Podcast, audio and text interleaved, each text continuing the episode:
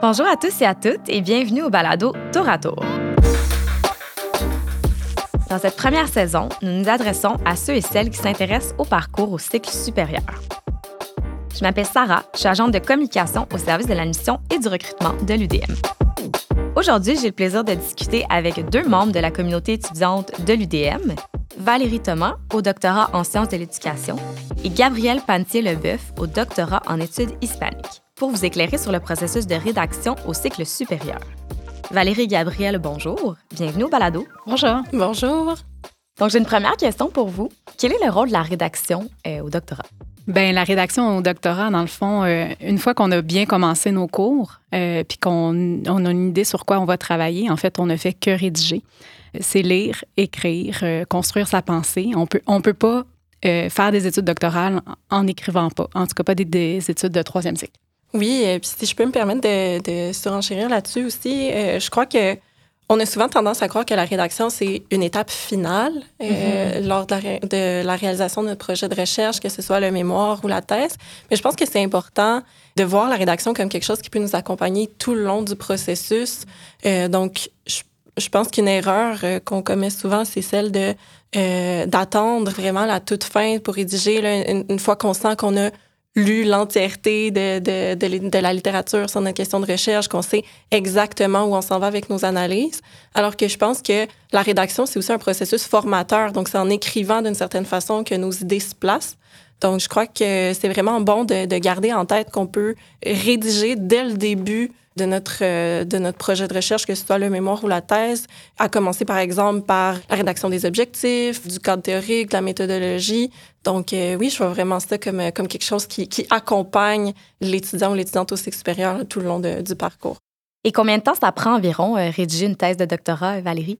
Ben, rédiger une thèse de doctorat, ça prend au minimum euh, quatre ans, euh, si on fait ça à temps plein. Peut-être trois, quelqu'un qui, euh, qui a déjà des données qui sont collectées. À, temps plein, ça peut prendre aussi cinq ans, voire plus. Moi, je vois pas de problème à faire des études sur sept, huit ans si on travaille en même temps. Gabrielle, aurais-tu quelque chose à rajouter par rapport à ça? Je pense que Valérie a très bien répondu, mais euh, j'ajouterais peut-être le fait que c'est vraiment variable en fonction d'une foule de critères. Donc déjà, le type de recherche qui est réalisé, est-ce que c'est une recherche, par exemple, qui a un terrain, qui a des participants, des participantes, ou est-ce que c'est plus euh, une recherche, disons, euh, théorique qui se fait vraiment avec les livres en bibliothèque? Donc c'est sûr que la présence d'un terrain peut rallonger considérablement le, le processus. Euh, même chose aussi sur, évidemment, les, les, les conditions de rédaction. Donc, est-ce que, par exemple, euh, on a euh, du financement? Est-ce qu'on est obligé de travailler à l'extérieur euh, ou de Mhm. prendre plusieurs contrats à l'université pour arriver à subvenir à ses besoins? Donc, tous ces facteurs-là peuvent allonger, évidemment, euh, le processus. Alors, c'est très variable, mais je pense que, comme Valérie dit, minimum quatre ans, euh, peut-être Ouais. plus. OK. Donc, il y a beaucoup de facteurs qui entrent en ligne de compte qui font que ça peut beaucoup varier là, d'une personne à l'autre.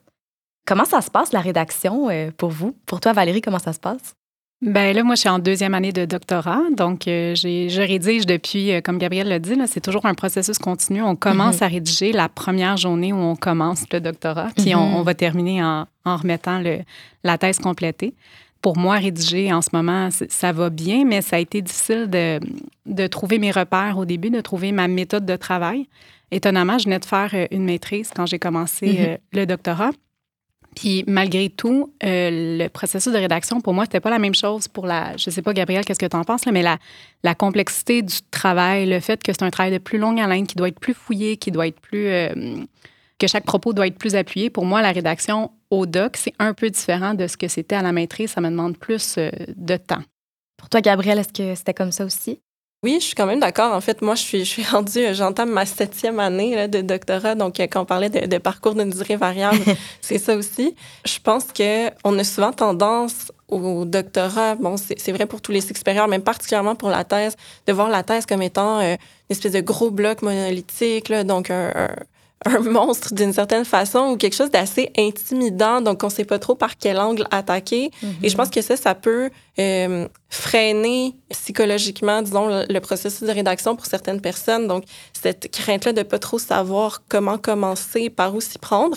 Donc, euh, je pense que quelque chose qui aide grandement le processus de ré- rédaction, c'est aussi de diviser donc ce qu'on perçoit comme la thèse, en plusieurs petites étapes à accomplir. Puis ça dédramatise vraiment l'ampleur euh, du, projet qu'on doit réaliser. Puis je pense que ça permet aussi de garder une certaine motivation dans la rédaction en mhm. voyant l'accomplissement euh, de plus petits objectifs tout au long de la démarche. Est-ce que vous avez des conseils sur justement comment être régulier ou efficace tout au long du processus de rédaction? J'aurais plusieurs conseils. Bon, déjà là, comme je l'ai dit, de pas attendre, euh, mm-hmm. de sentir qu'on est prêt ou prête puis qu'on a tout lu avant de commencer à rédiger. Donc, de vraiment commencer l'écriture assez rapidement dans le processus. Puis, un autre conseil que je donnerais qui m'a beaucoup aidé aussi, euh, justement, dans la division euh, de la thèse en plus petites tâches à accomplir, ça serait, si ça fonctionne, ça fonctionne évidemment pas avec tout le monde, mais moi, j'ai euh, quand même assez rapidement adopté euh, la technique Pomodoro euh, dans la rédaction. Donc, vraiment, diviser, disons, les, les, blocs de travail en moments de rédaction. Donc, par exemple, 25 minutes de rédaction suivi de 5 minutes de pause ou 50 minutes de rédaction suivi de 10 minutes de pause. Et ça, ça aide vraiment à rester plus efficace, plus concentré sur la tâche à accomplir. Bon, c'est quand même prouvé là, que les pauses favorisent l'agilité intellectuelle. Donc, euh, ça, je crois que ça, aide aussi à garder une bonne notion du temps qui passe finalement. Donc, on ne se retrouve pas euh, sans s'en être rendu compte avoir passé cinq heures sur son ordinateur puis à pas avoir vu la journée passer.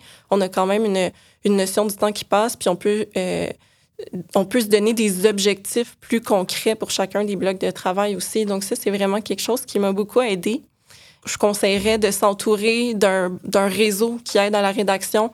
Je pense par exemple à l'organisme Taisez-vous, euh, mm-hmm. qui euh, justement offre des retraites de rédaction pour les étudiantes et étudiants de cycle supérieur, qui a un espace collaboratif de travail à Montréal, qui a fait naître finalement toute une communauté d'étudiantes et étudiants de cycle supérieur qui se retrouvent dans des cafés ou en ligne pour rédiger ensemble, qui s'entraident euh, sur Internet. Donc, ça, je pense que ça serait de ne pas hésiter à, aller chercher ces réseaux-là, puis de se doter aussi finalement d'un horaire de travail relativement régulier puis assez stable aussi. Je pense qu'on pourrait y revenir, là, mais l'importance de, de, se donner un horaire puis d'une mm-hmm. certaine régularité aussi dans, dans la rédaction. Toi, Valérie, est-ce que c'est comme ça que tu le voyais aussi? Avais-tu des choses à rajouter? Euh? Ben non, le fait de vraiment se prévoir du temps à l'horaire, c'est vraiment, euh, en fait, c'est ultra nécessaire parce que sinon on mm-hmm. repousse constamment euh, la rédaction. Sinon, elle parlait de réseau euh, formel, informel, d'écriture. moi, je travaille aussi avec une avec une autre étudiante au doc, puis on se donne l'une à l'autre nos objectifs. Mm-hmm. Comme ça, non seulement je suis redevable à moi-même pour mes petits objectifs, mais je suis même redevable à quelqu'un d'autre. Sinon, on a un groupe d'étudiantes, donc ma direction de recherche, elle a mis en contact toutes ces étudiantes. On se rencontre une fois par mois. Puis on fait l'état de l'avancement de, de, là où on en est, mais c'est aussi le mhm. moment où on vient présenter ce qu'on fait, puis on pose, euh, on valide avec tout ça. Puis comme c'est euh, des étudiants et de maîtrise et de doc, ben ça l'aide aussi. Les étudiants de maîtrise nous demandent de relire certaines choses, de les aider à structurer leur travail. Puis ben moi, en tant qu'étudiante de doc, ça me donne l'impression d'être rendue un peu plus loin dans mon cheminement. puis aussi, ça m'aide à trouver la ligne directrice dans le travail de quelqu'un d'autre. Ça t'aide, veux, veux pas, à pratiquer à trouver la ligne directrice dans ton travail. Donc sinon, je rajouterais juste euh, peut-être le ciel de référencement. Donc, moi, je suis une personne euh, hyper pas organisée. Tout le monde pense que je suis organisée, mais je ne le suis pas. Euh, puis, depuis que j'utilise Zotero, euh, ça m'aide vraiment beaucoup pour garder des traces de ma lecture, pour être capable de, de, vraiment faciliter l'écriture. Donc, c'est des logiciels dans lesquels on met nos références, mais aussi on peut utiliser ça pour mettre l'ensemble des notes de lecture. Fait que mes mm. notes de lecture, qui étaient dans 3000 fichiers séparés avant, maintenant sont sont dans 3000 fichiers, mais en plus de ça, il y a toujours un copier-coller euh, Zotero. fait que je peux jamais vraiment tout perdre. Fait que ça, ça, m'aide aussi. Ah, wow, c'est intéressant. Je suis aussi très fan de Zotero, donc euh, je suis très d'accord avec ce que Valérie dit. Puis, comment est-ce que vous faites pour gérer le stress ou le manque d'inspiration qui peuvent arriver pendant le processus de rédaction?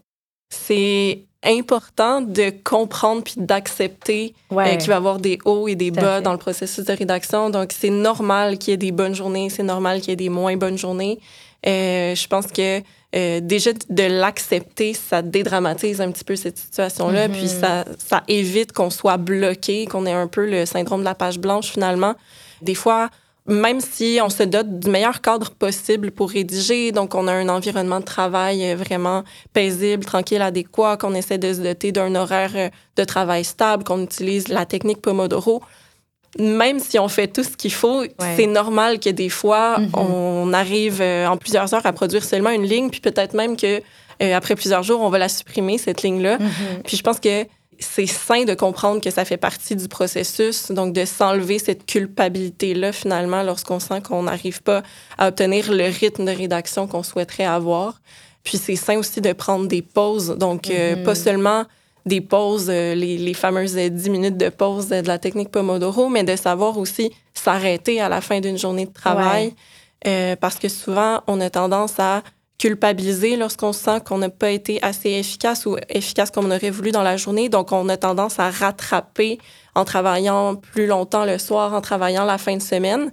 Mais on fait juste s'épuiser en faisant ça, en fait. Donc, c'est vraiment important, je pense, pour gérer le stress, de prendre des pauses, de faire des activités qui nous font du bien, de faire du sport, de voir des amis, euh, etc. Je suis tout à fait d'accord. Puis, tu sais, c'est ça, c'est qu'on est humain, là, à la fin de la journée. On, a d'autres occupations aussi, des fois. Fait que c'est important d'être indulgent envers soi-même. Puis toi, Valérie, comment tu fais pour. Euh... Bien, je, je, dois dire là, que comme Gabrielle, je fais la méthode Pomodoro. Moi, je fais les 50 minutes. Puis quand c'est des journées où j'ai de la misère à produire, là, je me descends à 25 minutes avec 5 minutes de pause. Ça m'a pris du temps aussi à admettre qu'il y avait des journées où ça allait aller bien. J'allais écrire, j'allais être capable de produire. Puis il y a d'autres journées où je produisais moins. Euh, mais euh, quand on en est conscient puis qu'on a des tâches variées, mais c'est juste de changer de tâche puis de se laisser du temps. Du travail intellectuel, ça demande des pauses, ça demande du temps. Fait que ça, je suis euh, on ne peut plus d'accord. Puis là, je viens de, j'ai fait mon examen synthèse. Euh, mm. Donc, au bout de la première année de doctorat, on doit répondre à deux questions. On a un mois là, pour écrire deux papiers. Puis euh, je suis arrivée là, au bout d'un mois, là, j'avais, au bout de trois semaines, il y avait une question là, pour laquelle je j'étais pas capable de produire quelque chose. Dans le fond, ce que j'ai fait, c'est que j'ai parti mon magnétophone, là, puis j'ai dit tout ce que j'étais capable de dire sur ce sujet-là. Euh, puis euh, en le mettant dans le, Word Online, ça me l'a écrit. Ah! Puis là, je me disais, OK, j'ai pas rien fait. Je sais tout ça. Fait que ça me rassurait déjà d'être capable de sortir tout ce que j'avais de la tête pour le mettre. Puis euh, après ça, j'ai rien utilisé de tout ça. C'est juste que ça me montrait que j'étais pas, j'avais pas fait des lectures en vain pendant un mois. Une autre chose aussi, c'est que finalement, cette euh, question-là qui a été euh, épouvantable, à un moment donné, euh, je me suis rendu compte que je n'étais pas capable de cerner la ligne directrice, ce qui me permettrait de, de, de faire mon papier. Puis j'ai demandé à mon chum, j'ai dit, mais je fais quoi? C'est épouvantable. Il m'a dit, ben écris tout ce qui te pose problème, tout ce qui t'empêche de mm. faire cette ligne directrice-là, parce que des fois, des résultats, c'est aussi le fait d'être pas capable de parvenir à des résultats. faire une synthèse des écrits, des fois, c'est un résultat en soi que de dire, ben il y en a pas de. C'est difficile de faire une synthèse puis de faire des regroupements parce que c'est hétéroclite comme objet de recherche. Fait que des fois, c'est ça, c'est de se faire confiance puis d'accepter le fait qu'il y a des journées qui sont bonnes, des journées qui sont moins bonnes, puis se faire confiance dans le sens de se dire, ben j'ai lu, j'ai compris des choses. Si je suis pas capable de tirer le filon puis de trouver la formule magique mm-hmm. pour arriver à pas la formule magique, mais la bonne façon de dire tout ça, c'est peut-être parce qu'il n'y en a pas de bonne façon et c'est ça que je vais écrire. Quelle est l'importance de la relecture de son travail avant la remise? Relire son travail. Un travail n'est pas relu une fois, deux fois, mille fois. Un travail, c'est relu constamment. La relecture, en fait, on parle de, processus de rédaction, mais j'ai envie de dire processus de réécriture. On n'est jamais en train de rédiger, on est toujours en train de réécrire ce qu'on a mm-hmm. écrit, puis de le reformuler, le reformuler, le reformuler, et ça sera, il n'y aura jamais une version parfaite. Fait que peu importe le nombre de relectures, de révisions, de réécritures qui vont avoir été faites, il n'y en aura pas de version parfaite, ça, il faut l'accepter. Mais ce qui est certain, c'est qu'il n'y a personne qui écrit euh, d'un seul jet. Mm-hmm. Euh, puis, je suis euh, correctrice de formation, c'est-à-dire que j'ai fait une formation en révision de premier cycle, puis j'ai été longtemps correctrice. Donc, les gens, puis en plus de ça, j'enseigne le français. Donc, les gens pensent que pour moi, écrire, c'est simple, puis que c'est facile parce que quand on lit ce que j'écris, c'est donc ben beau. Mais moi, j'arrête pas de me battre puis de lutter puis de dire, mais vous avez aucune idée. Ça a été pénible, ça a été difficile. J'ai mis tout mon sang mm. là-dedans parce que je suis obligée de réécrire puis de réécrire puis de réécrire, même si j'ai peut-être une plus grande facilité au départ. C'est jamais simple. Ça se fait mm-hmm. jamais d'un seul coup. Fait qu'on parle pas d'une relecture, mais de milliards de relectures. Mm-hmm. À un certain point, ça peut presque devenir obsessif, j'imagine, de, de, jamais abandonner tout en continuer tout le temps dedans. Là on, on, parle de relecture qu'on fait soi-même, mais en fait, se faire relire par quelqu'un d'autre, c'est là toute la beauté de l'affaire. Être capable de relire quelqu'un d'autre et se faire relire soi-même, c'est comme ça qu'on s'améliore, puis qu'on améliore notre travail, puis aussi on aide quelqu'un d'autre euh, à s'améliorer. Donc, il faut vraiment pas négliger la part des autres dans son mm-hmm. écriture. Mm-hmm. Tout à fait. Puis justement, là, on parle de relecture, puis du fait que ça peut prendre du temps avant qu'on se sente prêt ou satisfait de notre travail. Quand est-ce qu'on sait qu'on est officiellement prêt ou prête pour la remise? Je pense que c'est un dialogue aussi qu'on a avec notre direction euh, de recherche, mais euh, ça m'a pris beaucoup d'efforts, par exemple, pour mon mémoire de maîtrise, de comprendre que le mémoire allait pas être l'œuvre de ma vie, puis que ça, ça devait pas être parfait et l'aboutissement de tout ce que j'allais pouvoir faire de mieux euh, dans ma carrière professionnelle. Donc, c'est important de comprendre que c'est une étape. C'est une étape de la réflexion à un certain moment. et euh, puis, on va pouvoir continuer à travailler sur ces mm-hmm. projets-là si on continue, évidemment, dans le, dans le monde de la recherche. Donc, je pense que c'est d'accepter de terminer cette étape-là pour en commencer une autre. Donc, euh, sans se dire qu'on est arrivé nécessairement au résultat escompté parce que on remet jamais exactement ce qu'on ce qu'on souhaiterait, puis ça répond jamais entièrement à toutes nos ambitions. Puis je pense que c'est normal, on a tendance à mettre à, à mettre beaucoup sur euh, le, la thèse comme si ça devait euh, finalement euh, être la meilleure œuvre qu'on écrit dans toute notre vie. Donc je pense que c'est vraiment à partir du moment où on accepte que ben là à l'étape où j'étais rendue, là j'ai mm-hmm. dit ce que j'ai ce que j'avais à dire je suis prête à passer à autre chose finalement. Je suis prête à continuer mes travaux sous une autre forme, d'une autre façon, puis à déposer. Et euh, quelles sont les ressources qui sont offertes aux étudiants en termes de rédaction? Euh, j'avais parlé tout à l'heure de l'organisme Taisez-vous. Donc, ça, je pense mm-hmm. que ça peut quand même être une très bonne ressource. Ils offrent aussi beaucoup d'ateliers sur euh, la rédaction, sur la gestion du temps, la gestion du stress, par exemple.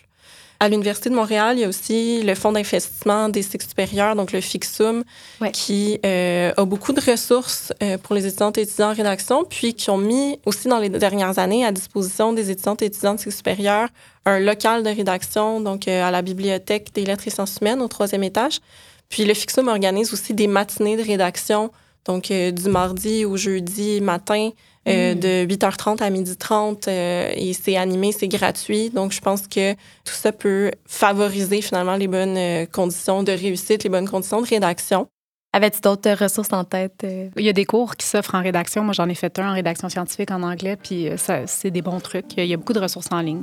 Donc, Valérie Gabriel, merci beaucoup d'avoir participé à cet épisode du Balado. Merci pour l'invitation. Oui, merci à vous de nous avoir invités.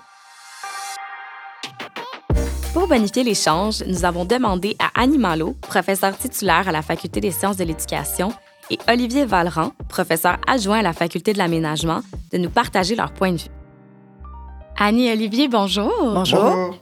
Donc, vous avez écouté l'échange avec les deux étudiantes. Je serais curieuse maintenant de vous entendre sur certains éléments qui ont été abordés. Alors, euh, ma première question est pour vous, Annie. En quoi est-ce que l'écriture permet de structurer la pensée? Oui, j'adore cette question parce que souvent, on a comme représentation que l'écriture, c'est pour euh, exprimer sa pensée déjà toute faite. Et puis, ben, l'écriture peut être vraiment au service de, de, la construction de la pensée, puis de deux façons, je dirais.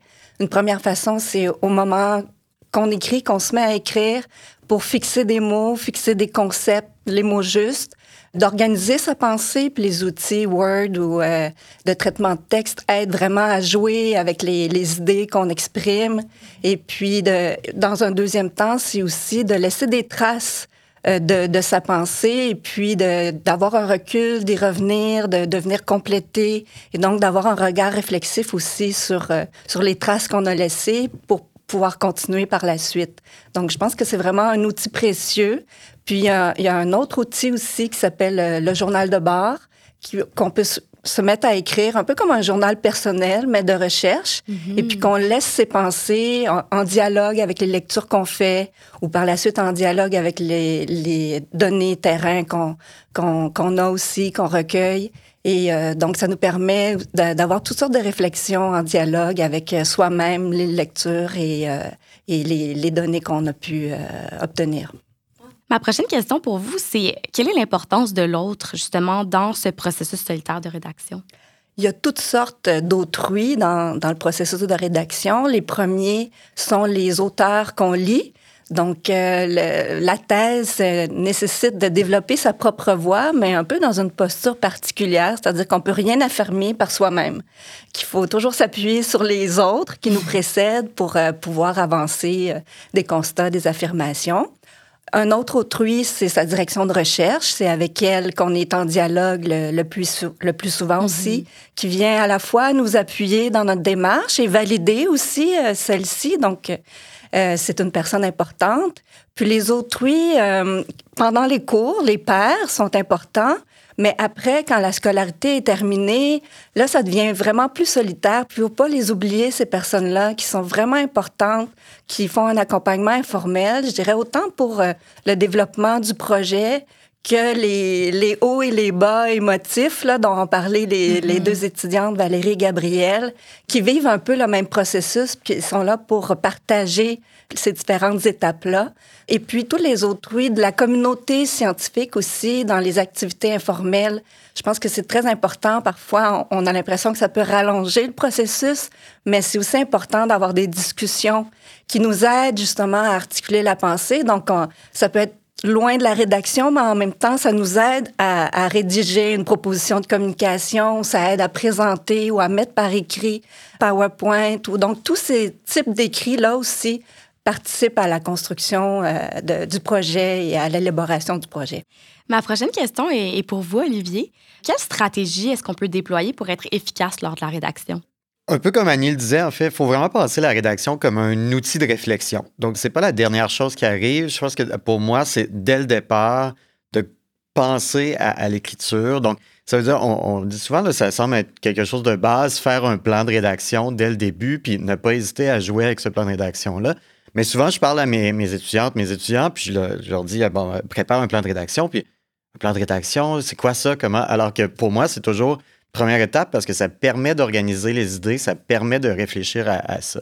D'autres façons de penser, c'est aussi euh, de tester certaines choses. Donc, quand on a, une fois qu'on a ce plan de rédaction-là, ben, on dire, OK, je vais prendre un des chapitres, puis je vais tester si ce à quoi je suis en train de réfléchir, ça fonctionne une fois que je l'écris, ça fonctionne une fois que je le mets sur papier.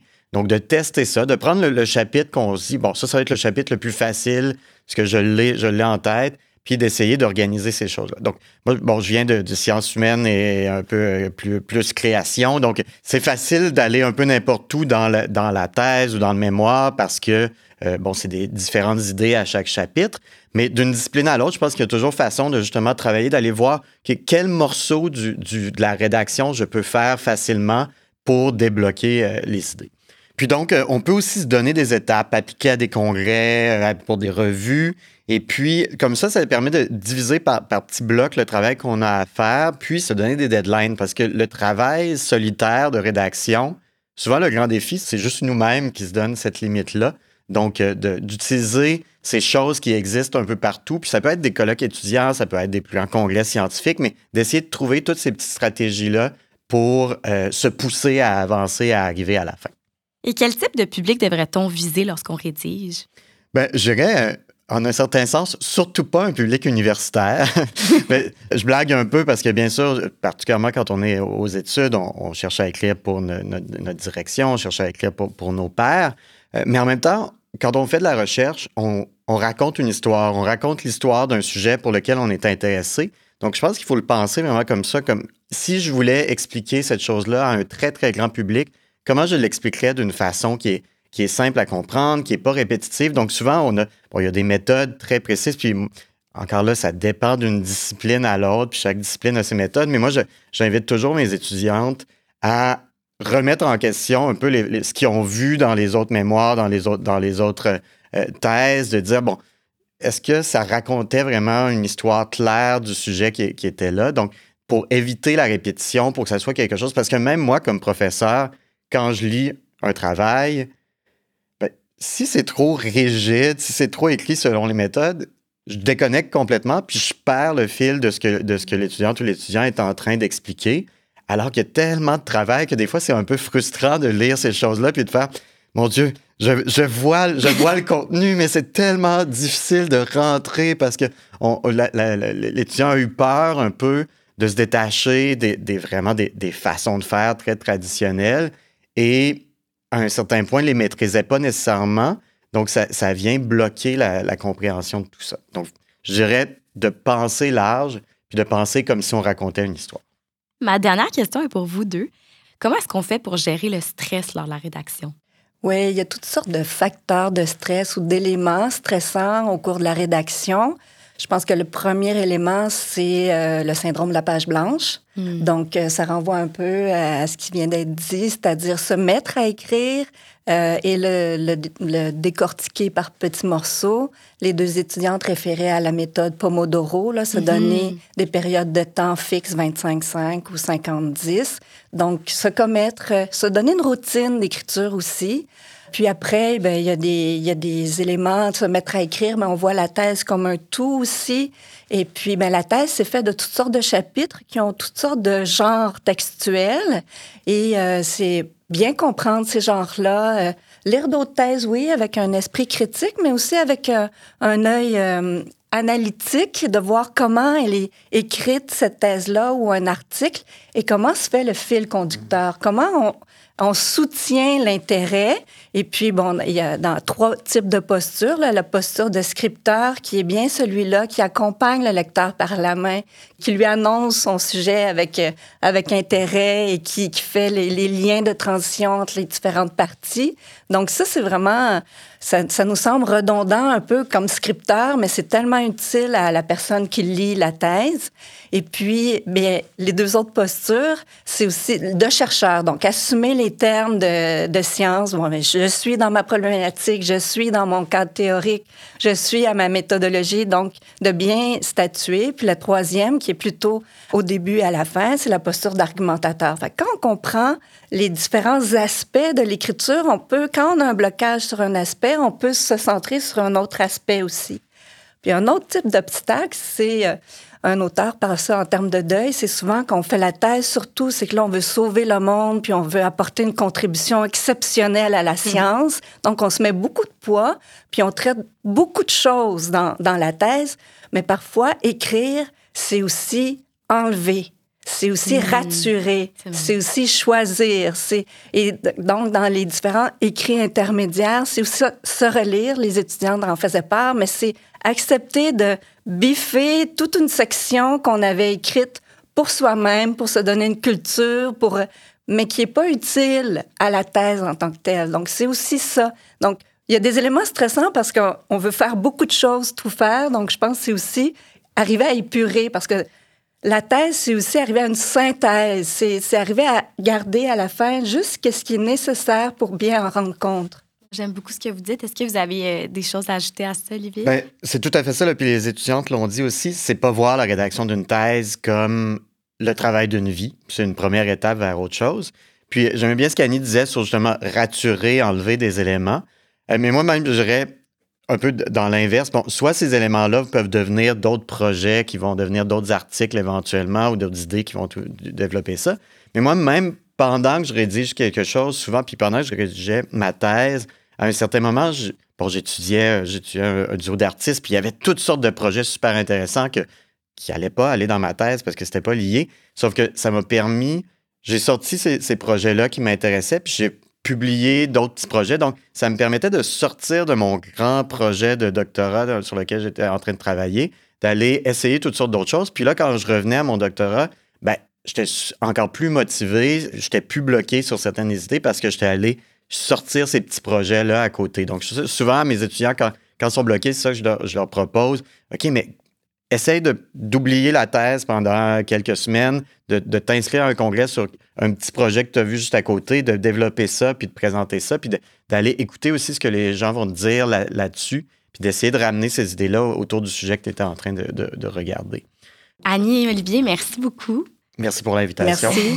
Je suis certaine que ce que vous avez amené à la discussion euh, va éclairer énormément de personnes.